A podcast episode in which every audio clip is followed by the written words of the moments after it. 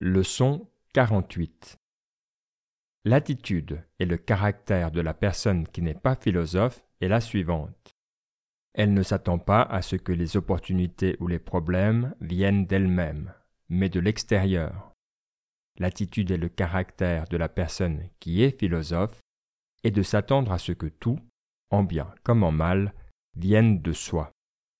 La personne en progrès se distingue ainsi elle ne blâme personne, elle ne loue personne, elle ne plaint personne, elle n'accuse personne, elle ne se met jamais en avant par son statut ou son savoir.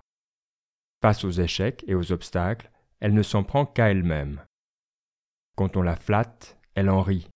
Si on la blâme, elle ne se défend pas.